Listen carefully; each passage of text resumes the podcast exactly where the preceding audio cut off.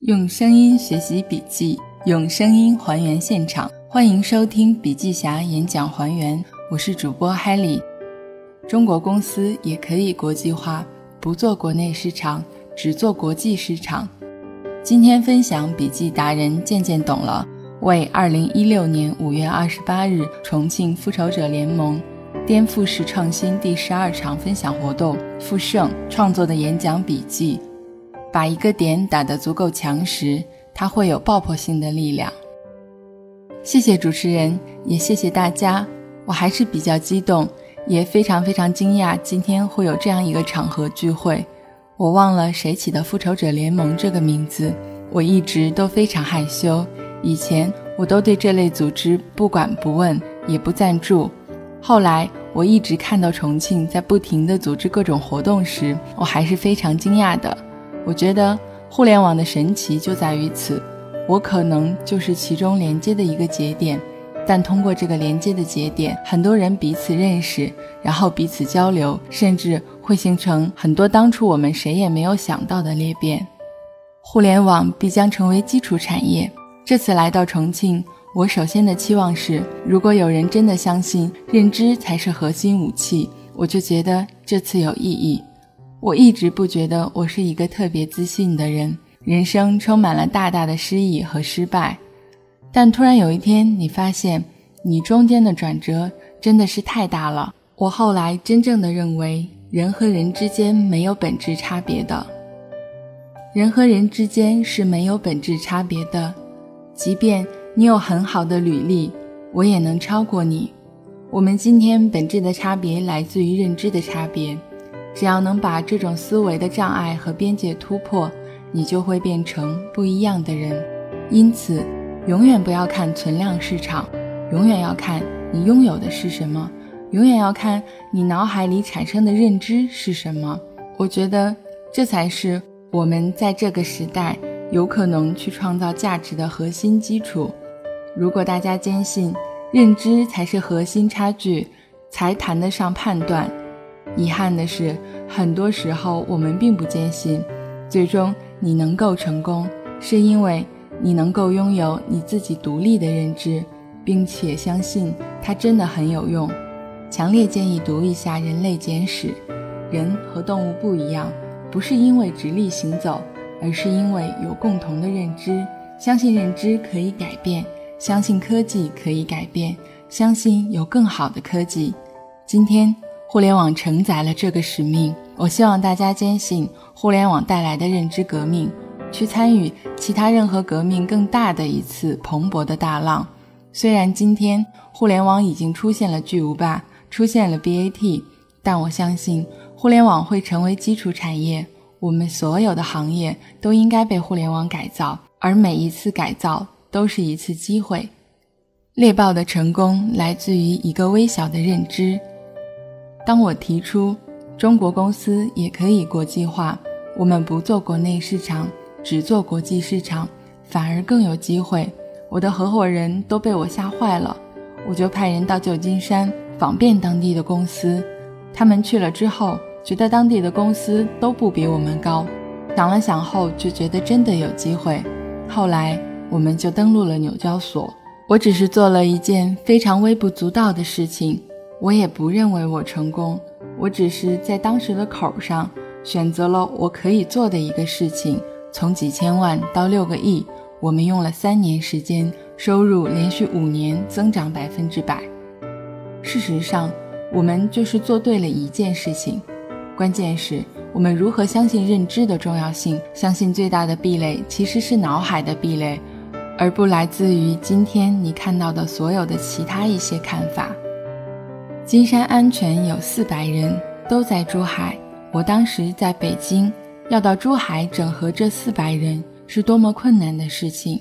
珠海的骨干员工告诉我，他们跟北京人一样都会上网，凭什么要你来管我？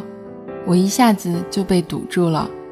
后来我说，不能说是我管你，先一起工作，在每个点上贯彻思想。一年以后，我们动员了一百个人到北京，每天思想的碰撞、认知的达成是最重要的事情。跟在互联网上理解更深的人去不断的学习，就能达到提高。渐进改良不是颠覆式创新。我自己是在非常艰难的时候创业，那个时候我带了几个人就离开了。在之前，我的思维是产品思维。当时我在做三六零安全卫士的时候，我做到了 PC 安全软件覆盖超过一百万，我就觉得只要把一件事做好，我就能赢。后来我重新做金山毒霸的时候。发现原来不是这样，看到别人的缺点，你有机会切入的时候，往往就是危机的开始。怎样的机会才是创业者的机会？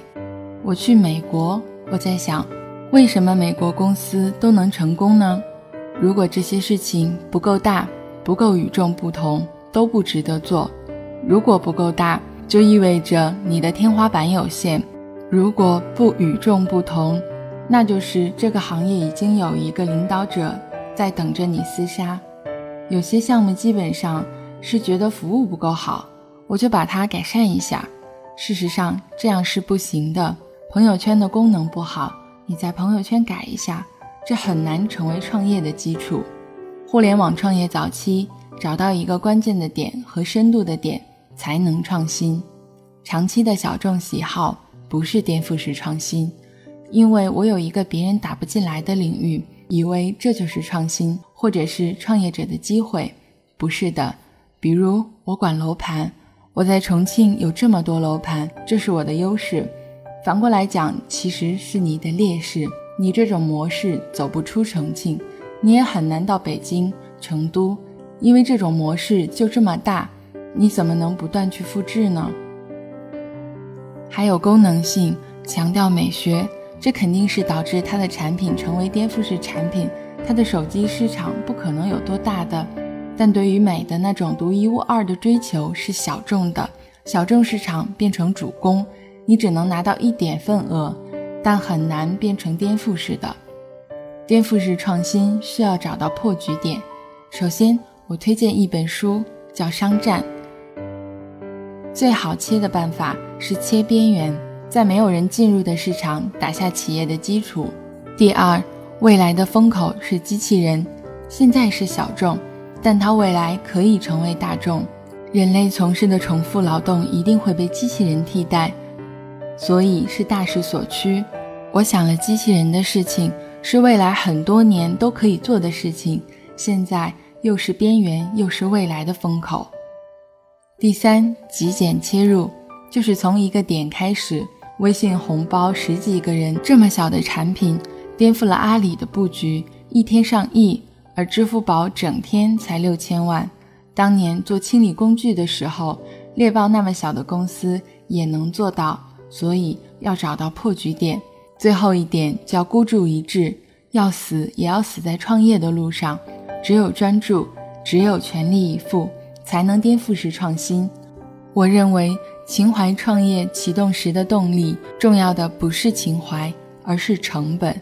就像美国人不是不屑于去拷贝别人的东西，而是拷贝的成本太大了。一旦你去拷贝别人的时候，别人已经领先起跑了。我们可以看到，可能中国公司执行能力是最强的，但也意味着执行成本最低。我们要比别人更努力，比别人成本更低。重庆的办公场地、人力成本都更便宜，那非洲更便宜，你为什么不去呢？你只靠执行去创业，你只能往下走。我们更努力，这句话就是一个负分。如果连这条路都走不好，那你就死掉了。领先者比你更聪明，更有资源，更允许犯错，甚至更努力。每次我跟小米董事长聊天。都是晚上聊天到半夜，他第二天九点都要准时工作。关于任何热点信息，我发给马化腾，他都会看，都会回我。大公司的员工都强于你的公司，一个大公司对成熟人才的吸引力是远远高于创业公司的。领先者更难犯错，我们总是寄希望于他们会犯错。大公司没有做，是没有触及到他的痛点。一旦发力，就会压倒你，比你做得更好。因此，领先者，如果你在同一个赛道上，就是帆船理论决定了你几乎无法在走道上超越对手。我认为创业也好，超越也好，本质来自于弯道，没有颠覆领先者的优势，没有给他们造成困扰。在这种格局下，大家都互相学习，你很难有机会超越。特斯拉选择了完全的电动，苹果选择了完全的智能，这些才是真正的新机会，才能让你进入不一样的市场。花足够多的时间在寻找和思考上。新机会是一定要去想的。我是方法论的坚定相信者。我一直认为，方法可以让你达到一定的高度，不断去改变自我和方法论的坚持，就会有机会。作为我们创业者而言，一定要花足够多的时间在寻找和思考上，这样比一上来就干要好得多。我去看苹果前 CEO。他说：“我们创造了机会，其实不是，是我们抓住了机会，根本来自于点滴式改变。看到出现交汇点的时候，这就是机会。特斯拉是汽车和锂电池的结合，包括社交和这个移动互联网，所有这些机会都来自于行业的裂变、行业的发展。建议大家勇敢去尝试，尤其是今天重庆的创业者。”我不认为二三线城市创业就没有机会。我在台北大学演讲，一个同学说：“你创业的时候有十万台币，我没有钱，我怎么创业？”我说：“你买一张机票去北京，天天去咖啡馆听计划书。如果你能忽悠来一笔钱，就可以创业了。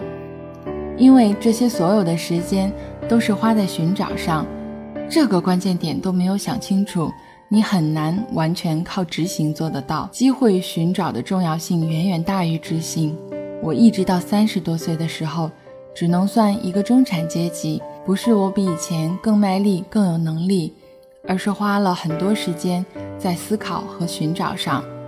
好的战略就是你想清楚的一个方向，执行力也是战略的一部分。好的战略不依赖好的执行力。要找到一个好的方向，找到这个大风口，我解决了大问题，这就是方向的重要性。优秀的战略是在开战之前就有七分胜算。预测的重要性，努力未必成功，最主要的是改变。预测就是穿越未来看现在，升维思考，仰视，空杯学习现象及规律，侦察兵模式，用资源换机会。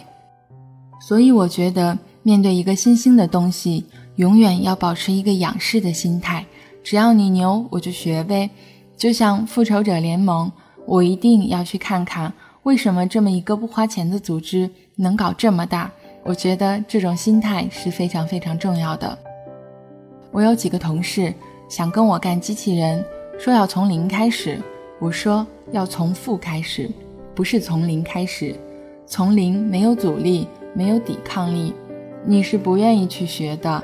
你们那些技巧有什么意义？而不是去深刻想清楚自己用新的技能刷新自己。我觉得这是一个非常非常重要的心态。如果说我在过去的几年中取得了一点成绩，那就是心态本身。三个关键词：预测准则一、创造新市场，不在过去的市场纠缠；二、边缘切入。垂直市场第一，甚至垄断，不作为跟随者，这是一个判断的结束。三不养功，不依赖执行力，破局点一定要坚信单点的力量。所有的布局都是结果，不是原因。这个时代，单品带体系，做好一件小事就能改变世界。All in 是一个反人性的工作，每个人都期望通过更多的可能性去减少风险。资源永远稀缺，尤其是精力。侦察兵迅速切换为十面埋伏，所有资源环绕，既为打退竞争对手，也为更快获取经验值。所以，只做一件事情是这个时代最大的法则。你能撬动的资源可能会超出你的想象，就是你把一个点打得足够强的时候，它会有爆破性的力量。分享一个谷歌和 Facebook 的案例，在 Facebook 崛起的时候，谷歌人员规模远远小于 Facebook，Facebook 所积累的能力也比谷歌差了很多。比如微企这个项目，单点的技术能力的攻关上，我依然认为谷歌是最好的。我在近距离和 Facebook 的工作中，他们用了非常专注和与众不同的策略点。在整个产业链的影响上，已经不逊于谷歌。它在刚刚崛起的时候就认为图片和社交是未来。我通过这个例子想的是，一家公司真的要做那么多事情，真的要投那么多人吗？如果领导者能够找准未来出现的一个机会点，会成功的几率可能要扩大十倍。华为在整个市场百分之八十的基础上。领导者要做国际化，全公司没有一个人支持。现在华为百分之七十以上来自国际化，它打开了视野，能够以全球视野去考虑，以全球的规模去考虑自己的考虑，打开自己的视野，在大的维度上思考。这是我几年非常重大的变化，也是让我自己受益最大的地方。一个人真正的崛起和变得不同，是因为他开始认识到认知的重要性，重新思考格局的重要性。我真的希望在重庆的每个创业者多多沟通，打开自己的视野，再加上自己一些各方面的优势，做到成功。谢谢大家。好了，演讲笔记分享完了，希望可以帮助到你的学习。感谢你的聆听。这里是笔记侠，我是海丽。更多好笔记，请关注笔记侠微信公众账号。